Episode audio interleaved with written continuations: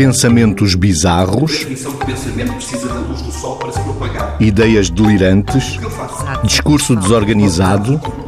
Escuta de vozes. Comportamento desalinhado. Expressão emocional diminuída. Estima-se que perto de 1% da população mundial se inscreva num cenário clínico com estas características e com consequente prejuízo no domínio social e laboral. Esta semana trazemos ao serão do duplo sentido o caso de um homem a preto e branco. Vamos ouvir as vozes de Nuno Domingues e de Rita Costa. O Sr. D tem 24 anos de idade, é solteiro, recém-licenciado em Política Internacional. Foi internado no Hospital Psiquiátrico três semanas depois de ter pintado a preto e branco tudo o que tinha ao alcance, incluindo o quarto, a mobília, as roupas e, finalmente, a si próprio.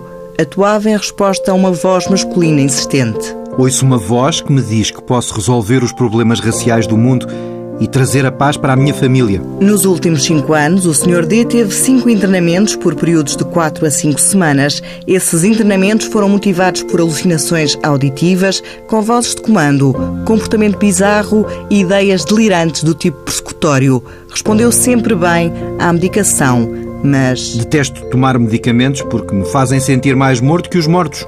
Entre os internamentos, costuma tomar a medicação com irregularidade ou pura e simplesmente não a toma e esquece de algumas das consultas marcadas. Desde o primeiro episódio até agora, o funcionamento do Sr. D tem vindo a piorar, com o isolamento social, a falta de interesse pelo ambiente que o rodeia, ausência de prazer, higiene pessoal precária e pensamento distorcido.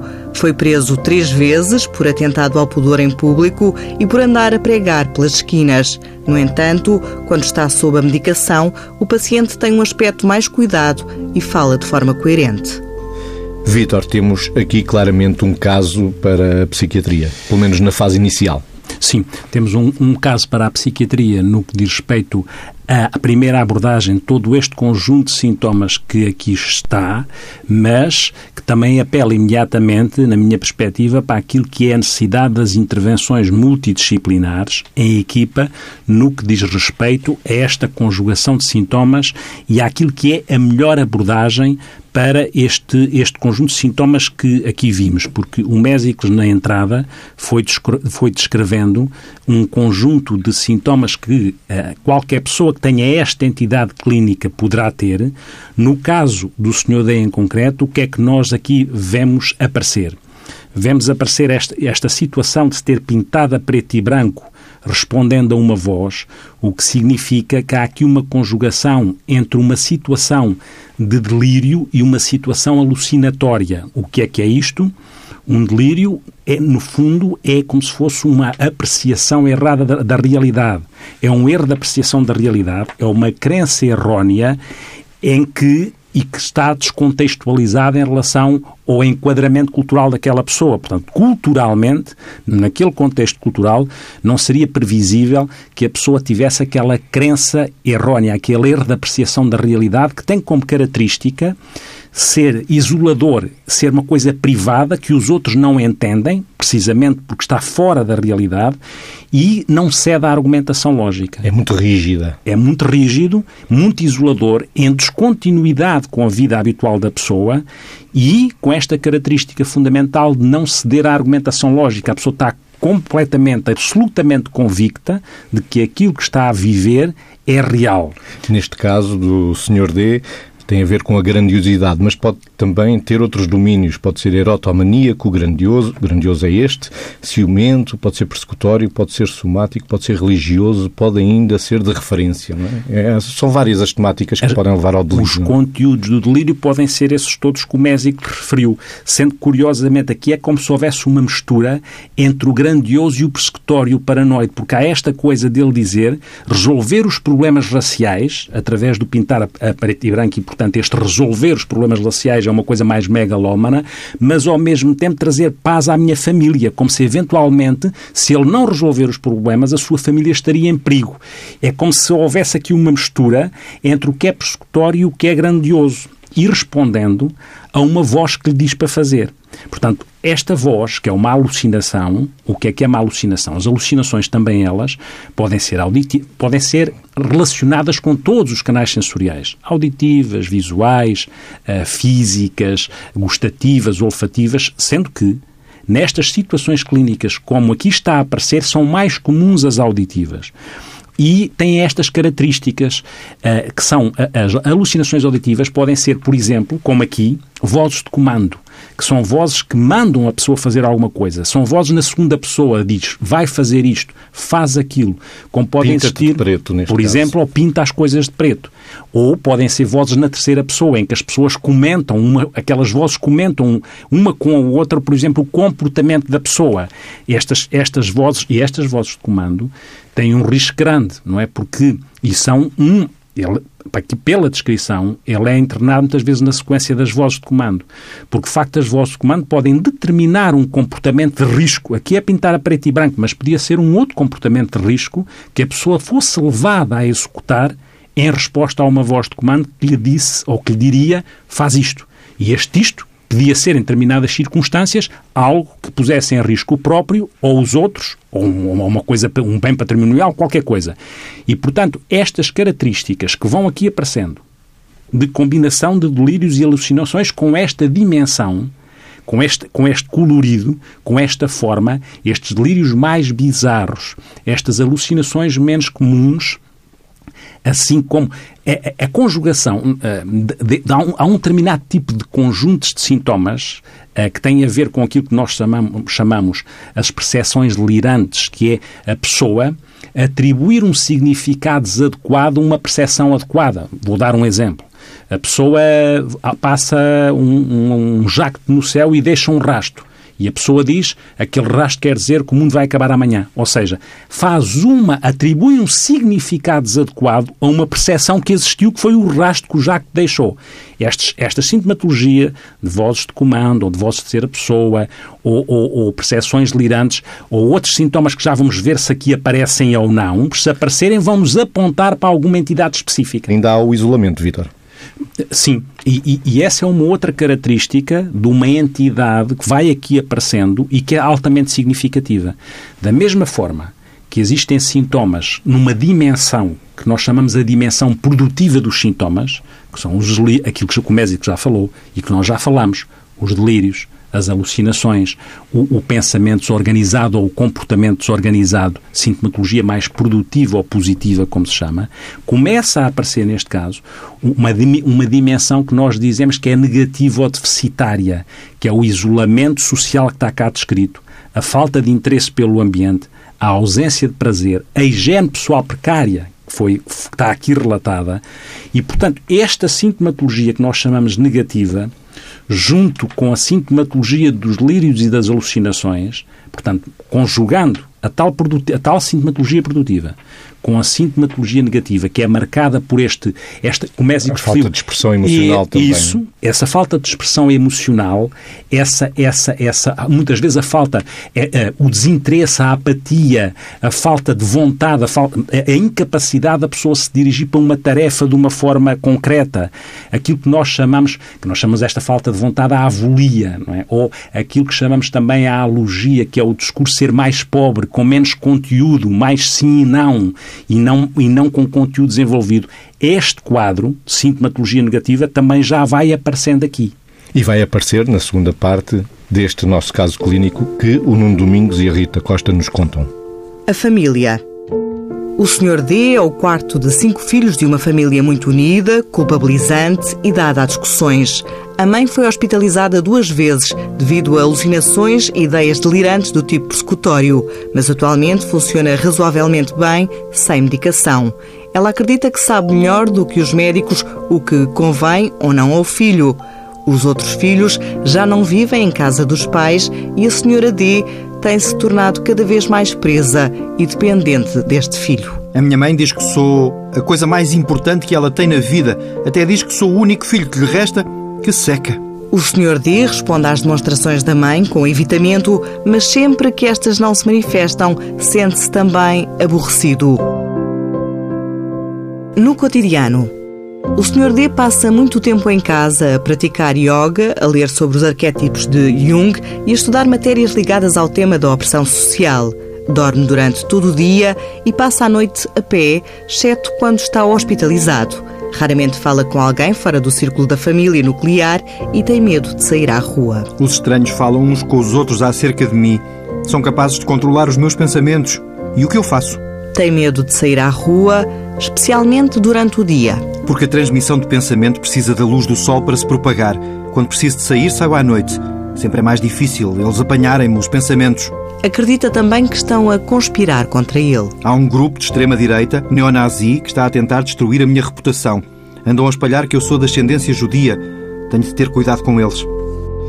Vítor, está aqui bem patente a descrição que estávamos a fazer do delírio, das alucinações e do discurso e pensamentos bizarros.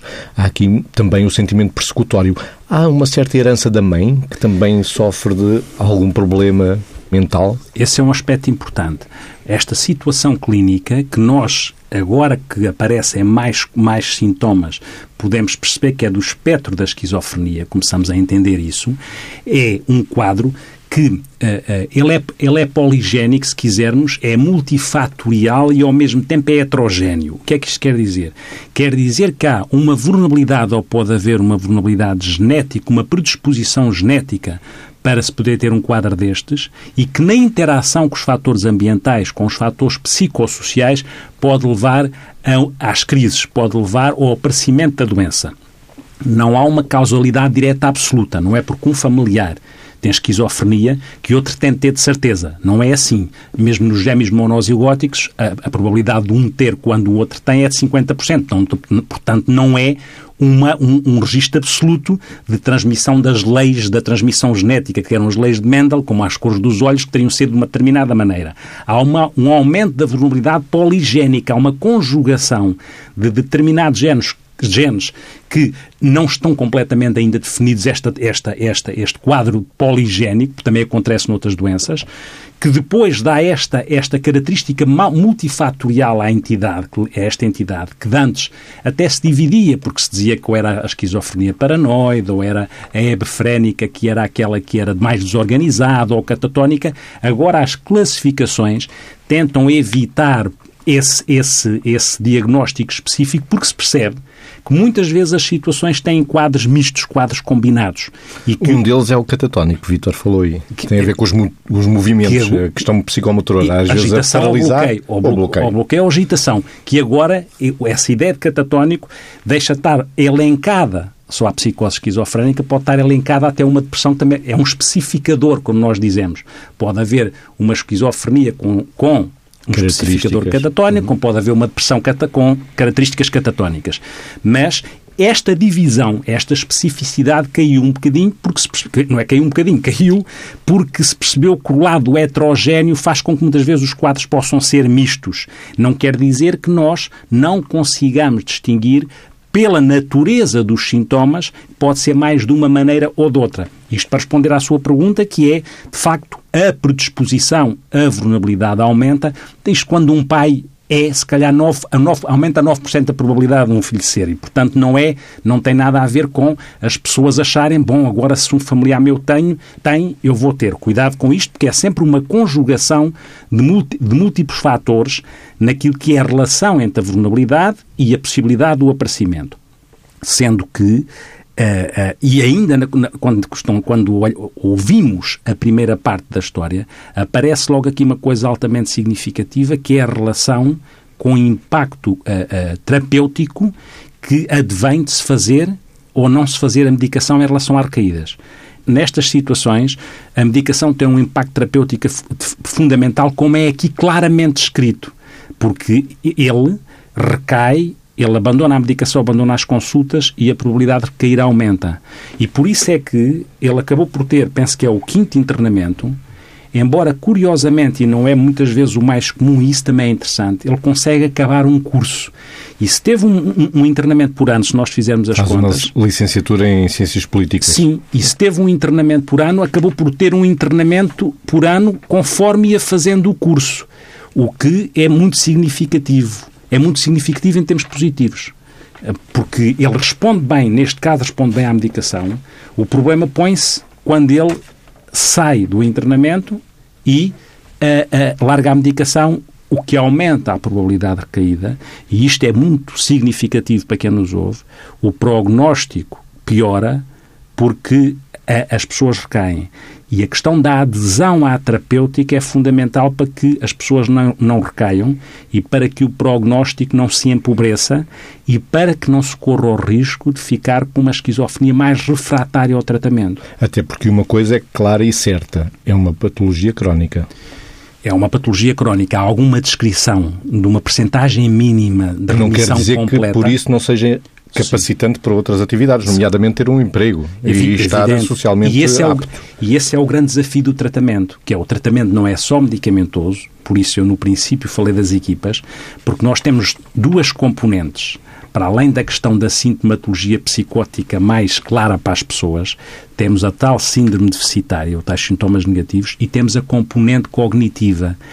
Nestas situações, é muito comum ou pode existir e depois condiciona a funcionalidade da pessoa, as capacidades ocupacionais, as capacidades sociais, as capacidades académicas, que haja uma maior dificuldade na memória de trabalho, aquilo que nós estamos a fazer e temos que ir recordando para conseguir manter a atividade. A aprendizagem fica a, comprometida fica através comprometida. dessa memória, desse déficit de atenção. Exatamente. E esse déficit de atenção também pode ser trabalhado nas diferentes psicoterapias, nomeadamente as cognitivas, que têm umas abordagens mais específicas. E o Mésicos, e o Mésicos tem essa componente, sabe que há estratégias que, que poderá até explicar-nos melhor, que tem a ver com remediação cognitiva, que, que, que já agora se, se tem, tem a ver com também percebermos qual é o insight insight que a pessoa tem para podermos Sim. trabalhar de forma mais complexa ou mais simples uhum. as atividades. Começamos por desconstruir aqueles pensamentos que o Vitor, na primeira parte do, uhum. do, do duplo sentido de hoje, uh, caracterizou. Temos que desconstruir, procurar desconstruir de forma mais acessível para a pessoa aqueles pensamentos que são bizarros, que não fazem parte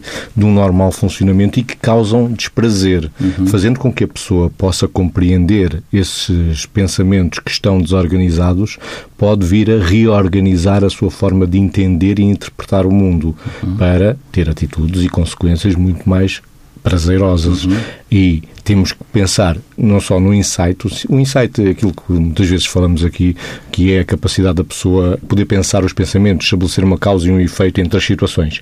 E esse insight, quanto mais insight tivermos com essa pessoa, melhor será o prognóstico também. Mais facilmente essa pessoa conseguirá interpretar o mundo e dar respostas mais satisfatórias. Vitor, deixa-me só acrescentar ainda outra situação que é do diagnóstico.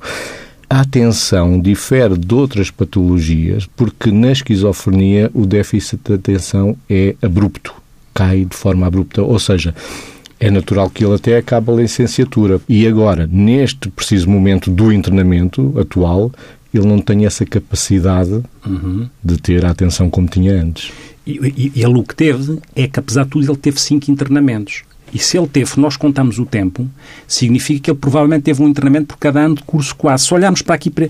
O, que é, o que é interessante... E foi restaurando. E foi, restaurando e houve a, a atenção, a capacidade atencional, a capacidade de aprendizagem, porque os internamentos foram sim. de 3 a 5 semanas. E, e, e, ele respondia, segundo diz aqui, muito bem ao tratamento. Ele, ele apesar de, muitas vezes, aquilo que o Mésicos falou, do insight e, e do juízo crítico em relação à doença, são dos fatores mais predominantes no que diz respeito à adesão ao tratamento tratamento ou à recusa do tratamento.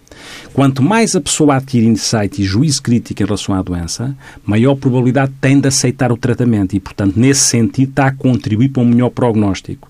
E ele tem, ele agora, no, neste último internamento, ele tem aqui uma, uma, um juízo crítico atenuado. Ele já esboça algum juízo crítico, eh, consegue ter alguma crítica em relação aos sintomas, mas não é completa. Isto muitas vezes acontece, este caminho de se perceber que aquilo que estava a ser vivido era ou não era um delírio, era ou não era uma coisa fora da realidade. Alucinação. Eu lembro-me de um uhum. caso que acompanhei há uns anos que a pessoa identificava a voz que ouvia já como uma voz dele e compreendeu que a voz era só uma voz de produção dele, porque uhum. todo o ambiente à volta ele não encontrava realmente ninguém, não, não era acompanhado da alucinação visual, Sim. portanto a voz aparecia, a voz era da cabeça dele e ele compreendeu isso. E a voz tinha uma característica, como tem a voz do Vítor, como tem uhum. a minha, como tem a voz de alguém que nós uhum. possamos conhecer. E ele aí passou a viver entre aspas, confortavelmente com aquela voz. Porque muitas vezes, ou algumas vezes, a, a, a, sintomatologia produtiva pode não desaparecer, então o plano, como disse o Mésicos há bocado, em termos estratégico, cognitivo ou comportamental, é tentar perceber se a pessoa consegue lidar com aquilo de uma forma que não interfira naquilo que é a sua funcionalidade ou interfira o, o menos, o menos possível. E ter essa capacidade de apesar da voz, neste caso, não desaparecer, como é que a pessoa aprende a conviver com ela? E, por outro lado, nas questões cognitivas, para além da atenção, para além da memória de trabalho, também aquela, as funções executivas, a capacidade de planear as tarefas, de as sequenciar, a capacidade de. O, a, o, o ritmo de processar a informação, a pessoa ter mais comprometida a capacidade de processar a informação que lhe é dada. E por isso não faz muito sentido ser inundado de estímulos, porque a capacidade de processar informação está comprometida. E tudo isto é importante para as tais intervenções aí mais cognitivas, mais de remediação ou de compensação cognitiva, que é, no fundo, como se arranjássemos truques para que a pessoa compensasse a zona de déficit. Como é que a pessoa, se não memoriza de uma maneira, como é que tem um lembrete para, para memorizar de outra? Como é que aprende a sequenciar de uma forma que lhe seja útil, por exemplo? Como é que organiza o pensamento só no pensamento no ar? Uhum. Ah, às vezes transferimos para o papel. Uhum. Fazemos as tais listas, colunas, Sim. onde uh, descrevemos um determinado episódio, um acontecimento, qual é o pensamento, uma outra coluna, qual é o uhum. pensamento imediato que advém, uhum. a resposta desse pensamento em relação a esse acontecimento, se é ajustado ou não. Uhum. Se tivermos esse, essa descrição, esse conteúdo todo no papel e discutirmos com a pessoa, a pessoa pode arranjar uma outra coluna com um uhum. comportamento, não aquele imediato, não aquele uhum. automatizado, uhum. mas mais ajustado a uma quarta ou quinta coluna uhum. que a resposta conhecida com o prazer e não o desprazer que aquela ação Com o prazer toma. e com utilidade, não é? Utilidade, utilidade para uma finalidade. A inclusão social ou Sim. até a questão do trabalho. Sim, é isso, não é? Porque a grande questão, na prática, na, há bocado quando se falou da, da, da, identificação se uma coisa é alucinatória ou não, lembrei-me do filme O Filmamento Brilhante, em que o John Nash, não é? O John Nash, que é o, que é o Russell Crowe, não é? Ele tem a percepção... Que é o Nobel da Economia. Que é o, foi o Nobel, foi o Nobel John da Nash, Economia. Foi, sim, o Nobel da Economia, que é retratado nesse filme Um Momento Brilhante, ele identifica, ele percebe que é uma, que é uma alucinação, no caso era visual, por uma questão cinematográfica, porque elas são mais auditivas na esquizofrenia, mas ele percebe, porque há um momento do filme em que uma das alucinações, que é uma menina, que é a sobrinha do amigo dele, ele vai envelhecendo e de repente tem um insight porque percebe que a menina não envelhece. Ou seja, passado anos a menina tem o mesmo tamanho e de repente diz afinal não é real porque ela não, ela não envelheceu. Isto é muito interessante, quer em termos cinematográficos, quer em termos daquilo que é a possibilidade uh, de a pessoa poder ter a desconstrução do que é que é uma alucinação. Vitor, não, não tirando mérito a um prémio Nobel, a capacidade de uma pessoa ter esse entendimento do que é que é produção apenas da minha cabeça e não o mundo que me circunda, uhum. é realmente o que faz uma mente brilhante também. É, é, muito difícil e, e, uma pessoa com esquizofrenia viver acompanhado destas uh, produções mentais que só são delas, é? e ela distinguir. Sim. E qual há é fatores, a realidade e qual é... Certo, e nós sabemos, e temos, temos todos nós temos doentes que, apesar de estarem a fazer medicação, podem ter sintomatologia residual, que é como se chama, e ao longo do tempo uns podem ter aprendido a lidar com isso e outros não. E esse, e esse é um dado fundamental. E, é, e quando fala aí da mente brilhante, porque também é fator de bom prognóstico em relação às esquizofrenias, ao espectro da, da esquizofrenia, é um fator de bom prognóstico o quê? Por um lado, a doença ter um início mais agudo e mais tardio, porque um início mais, uh, mais, precoce. Uh, mais precoce e mais insidioso transforma a situação numa situação com pior prognóstico. Porque mais muita, complexa. Muitas vezes, muitas vezes, antes do aparecimento da situação, há aquilo que nós chamamos a fase prodrómica, que é as pessoas já estão desinteressadas por, por algumas coisas, estão mais apáticas, com menos capacidade de fixar a atenção, com algumas percepções estranhas que ainda não são delírios, mas são mais bizarras, com alguns interesses mais, se quiser, esotéricos. Repare que ele agora, que não é, não é uma, ele já está em, em fase de doença, mas também tem aqui uns interesses uh, dos arquétipos do Jung, não é que isso tenha mal, mas no contexto, estes interesses também mais estranhos, mais incomuns, mais paranormais, muitas vezes aparecem até no início das situações, porque isto é uma situação uh, que é do, do adulto, começa no adolescente, no adolescente uh, terminal e no adulto jovem, o seu início muitas vezes é aí, sendo que nas mulheres às vezes é um bocadinho mais tarde, e as mulheres às vezes têm melhor prognóstico, nem sempre, mas podem ter porquê? Porque um fator de bom prognóstico é também aquilo que nós chamamos o funcionamento social pré-mórbido, ou seja, antes de adoecer, qual era a rede de apoio, como é que a pessoa estava integrada ou não estava. Como é que E funcionava como é que funcionava, se tinha boas competências sociais ou não. Uma pessoa já mais isolada, já mais desinserida, é evidente que é uma pessoa com maior risco de pior, de pior prognóstico. E outro fator que tem a ver com esta mãe é fundamental nestas situações, para além dos, das abordagens multidisciplinares, que é os psicólogos, os terapeutas ocupacionais, os enfermeiros a trabalhar as várias componentes, desde da, da, da tal sintomatologia produtiva àquilo que compromete a parte social e funcional, aquilo que nós chamamos de atividades de vida diária, porque ele deixa, as pessoas deixam de se autocuidar, deixam de interagir e, portanto, têm que readquirir e têm que investir e têm que tomar novamente gosto, se possível, para aquilo que é o seu autocuidado, aquilo que é saber utilizar o recurso da comunidade, saber fazer as suas coisas. É, Trazer a família. que era aí, eu comecei por isso. A família é fundamental.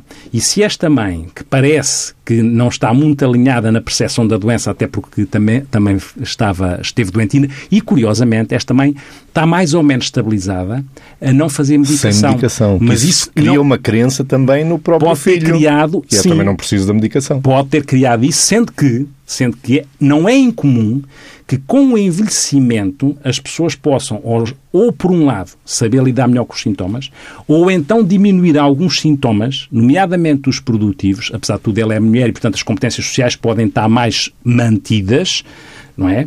E, portanto, a sintomatologia negativa pode ser menor, que acontece às vezes, mas, por outro lado, Ou mais encapotadas. ou mais, mas, mas na sintomatologia produtiva às vezes pode mesmo diminuir.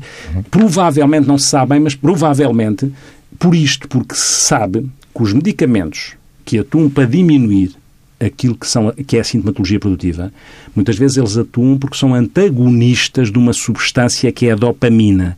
A, a, a atividade dopaminérgica, o aumento desta atividade é responsável pelos delírios e as alucinações. E com o envelhecimento é como se houvesse um declínio da atividade dopaminérgica, o que ajuda a justificar também esta hipótese de justificação, hipótese de causalidade, uma das hipóteses de causalidade da, da, desta situação clínica. Vamos terminar ainda com o- a terceira parte e o presente internamento do Sr. D. Como é habitual, o Sr. D está a responder bem à medicação. Embora de forma mais atenuada, continua convicto das ideias delirantes. Em alguns momentos, é capaz de negá-las. Consegue também falar com os enfermeiros de forma menos desconfiada e com maior coerência do que no início do internamento. Apesar de sentir falta de vontade e dificuldades na concentração, o comportamento já não é demasiado bizarro. Parece, portanto, estar pronto para ter alta. A mãe do Sr. D mandou pintar o quarto do filho e está ansiosa pelo seu regresso a casa. O terapeuta tem centrado a atenção na resistência do paciente em tomar a medicação e no efeito nefasto que isso tem no tratamento e na sua vida. O Sr. D parece agora estar um pouco mais criterioso sobre o seu comportamento do que estava no passado. O esforço para obter a cooperação da mãe tem tido pouco sucesso. Vítor, este pouco sucesso no apoio familiar na reabilitação traz consequências e tem a ver com o que o Vítor estava a dizer exatamente nessa diferença da patologia da mãe, que é uma uma senhora com uma idade avançada, mais avançada, e o jovem senhor D. Tem a ver também com outros sentimentos que poderíamos aqui especular, como a solidão, como a necessidade de ter alguém do seu lado e as relações sociais são tão curtas, não é? Sem como dúvida. temos vindo a falar. E, e- e aparece aqui no caso esta relação um bocadinho ambivalente entre eles dois, em que já ele é o, é o que está em casa, os outros filhos já foram, ele ao mesmo tempo ah, aborrece com a mãe, mas ao mesmo tempo há ali um contacto ah, muito ligado à mãe. Mas aqui a importância da, da, da família é que há inclusivamente aquilo que já foi estudado, que é uma coisa que se chamam as emoções expressas. O que é que isto é? A forma como a família pode ter ou não ter comportamentos rejeitantes ou hostis ou até de sobreproteção desnecessária em relação a um elemento da família que tenha uma esquizofrenia, interfere ou pode interferir no próprio curso da doença, na maneira como. Não tem nada a ver com aquilo que é, às vezes, as famílias ficarem inquietas se nós fomos os culpados. As famílias não são culpadas da doença do seu familiar, não é? Ou estes sentimentos de culpado, de culpa, de vergonha, que depois contribuem para mitos e contribuem para a estigmatização. Não tem nada a ver com isso. Tem a ver é a forma como a família é envolvida no processo, a forma como aprende a identificar o que é a doença, a forma como aprende a lidar com a pessoa doente, a forma como acha que aqueles comportamentos, por exemplo, de falta de vontade, não são propriamente preguiça, mas que têm a ver com, ou a desatenção não é propriamente por estar uh, desligado e não querer dar importância a uma, uma, uma conversa, é porque pode ter dificuldade em fixar a, a sua atenção. Esta compreensão esta faz com que a adequação comportamental possa ficar com um bom nível de emoções expressas e não haver a tal rejeição, a tal hostilidade, a tal, os tais comentários críticos, és um preguiçoso. Este tipo de comentários só contribui para aumentar o stress. E, nestas situações, há uma maior vulnerabilidade ao stress. Como há uma maior vulnerabilidade ao stress, tem que se arranjar a forma de essa vulnerabilidade não ser alimentada por estas emoções expressas negativas. E isso é fundamental. E aqui diz-se que é difícil, é difícil uh, uh, o envolvimento trazer da mãe, trazer a mãe para esta situação. E aparecem também, nós falámos de delírios, falámos de, de percepções delirantes e de alucinações, mas também aqui aparece aquela coisa de controlar o pensamento. Esta situação também tem aquilo que nós parece estranho a quem nos ouve, mas que é o roubo do pensamento. A pessoa ter a uhum. sensação que lhe roubaram os pensamentos ou a intromissão do pensamento. Daí ele não socializar nem sair à rua. Porque roubam-lhe os pensamentos. Sim, porque há pacientes e nós temos, que muitas vezes podem ter inquietação com sair à rua, não só por roubar ou por intromissão, colocar pensamentos que não são deles dentro da sua cabeça, ou até por difusão do pensamento, que é a telepatia, como se fosse telepatia, ou o eco do pensamento. Achar que se pensar, o pensamento está a ser ouvido porque faz, é como se achassem que fazia eco. E isto, repare-se, que é uma angústia enorme para quem vivencia isto desta maneira. Porque pode estar a pensar, a ter um pensamento estranho e a achar que o outro está a ouvir e depois está é, a ler. É, é, natural que o pensamento descarrile, que é outra característica que é, é, da, e ficar da forma incoerente, de pensamento. E ficar incoerente, assim como do comportamento. Não é? O, quer o pensamento, quer o discurso, quer o comportamento podem ficar incoerentes, desagregados. A pessoa até pode ter as frases uh, uh, bem construídas gramaticamente, mas estão desalinhadas uma em relação à outra. Podem dizer alhos e bugalhos. A frase, cada, a frase dos alhos está gramaticamente bem construída e a dos bugalhos também, mas não tem uma a ver com a outra. Pode acontecer coisas destas. Até pode acontecer uma coisa no limite, que é aquilo que é uma salada de palavras. Isto no limite, não é? Que tem que ter um nome, esquizofasia é o nome, que é esta salada de palavras. Mas... A fasia é um distúrbio da linguagem, mas é mais da neurologia. E que, e que muitas vezes é transportada. É como a falta de insight. Nós também chamamos para o ouvinte só saber, que a nosognosia, que é transportar da neurologia aquelas doenças neurológicas em que a pessoa perde uma função, mas acha que a tem, não tem a percepção que a perdeu, não é? Não tem essa consciência. E esta não consciência da doença também tem, parecia que tinha esta característica psiconeurológica, não é? Mas atenção, aqui uma, uma parte muito importante. Esta entidade clínica é da que consome mais gastos, mais gastos com os cuidados de saúde a nível da doença mental. Precisamente pela disfuncionalidade, precisamente pela incapacidade, precisamente pelas baixas antecipadas ou as faltas ao trabalho. E é muito importante ter isto em conta. E o sim, que não sim. faz com que uma pessoa com esquizofrenia não possa contribuir com o trabalho diário, de, com de uma, um de maneira, emprego mesmo, de, de maneira quadro nenhuma, de uma empresa. isso é bom é? que fique claro. É, bem que, é bom que fique claro é um duas coisas. Que é, tem que é ser desmontado. Que bom que fique claro duas coisas. Há uma, uma percentagem grande tem limitações há uma percentagem de 20 a 30% convive com uma vida praticamente normal e mais uns 20 a 30% podem ter sintomas moderados, pois há uma percentagem que tem mais disfuncionalidades. Mas é obrigação dos serviços de saúde criar estratégias multimodais de intervenção onde as componentes medicamentosas e de reabilitação psicossocial e de recuperação pessoal, que é apesar dos sintomas, qual é a recuperação que aquela pessoa segue, qual é o sentido que aquela pessoa vai encontrando na sua vida, alinhada por uma, por uma perspectiva de esperança. E, portanto, há aqui duas coisas. No extremo, num extremo negativo, se quisermos, temos a percepção disto que é, de facto, pessoas com, com esquizofrenia podem, podem ter uma, uma, uma expectativa de vida menor, 10 a 15 anos. Podem ter, uma, em relação à população geral, podem ter mais, muito mais risco de suicídio podem ter uh, uh, uh, uma morte mais prematura do que as outras pessoas. Mas porquê?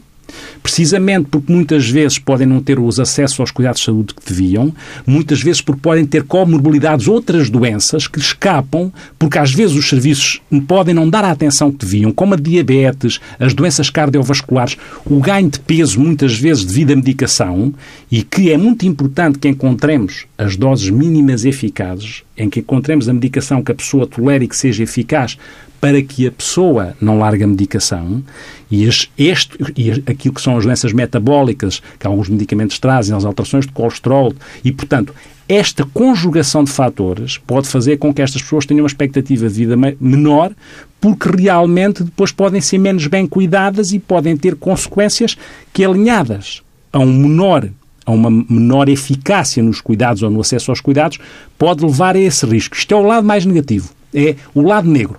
O lado solar é o lado de que estas pessoas têm todo o direito a fazer um caminho, a ter uma recuperação pessoal com as suas circunstâncias e os serviços têm a obrigação de proporcionar condições para que isso aconteça, porque elas têm esses recursos que devem ser trabalhados, que devem ser desenvolvidos, quer com a componente técnica, quer com as famílias, quer com as competências deles próprios. Fica o tema por eh, pensar com as questões religiosas e culturais, com o retiro, com a socialização reduzida, com a introversão às vezes induzida pelas questões religiosas, o diálogo com uma entidade divina. Poderíamos aqui fazer um outro programa com estas características todas ligadas à cultura ou à religião, porque a esquizofrenia não é entendida da mesma forma em todas as culturas. Vamos à agenda antes de terminar e de pegar no eco existencial que o Vitor trouxe. A Delegação Regional do Sul da Ordem dos Psicólogos promove nos próximos dias 27 e 29 de novembro o ciclo de fóruns sobre empregabilidade. O ciclo de seminários clínicos da Sociedade Portuguesa de Psicoterapias Breves está de volta. É já amanhã, sábado à tarde, em Lisboa e o tema é a psicotraumatologia. A inscrição pode ser feita através do sítio da internet sppb.pt, Sociedade Portuguesa Psicoterapias Breves.pt. Vítor, um eco existencial de de Miguel Torga, sempre naquele alinhamento que nós vivemos a vida através da prosa, mas existimos através da poesia.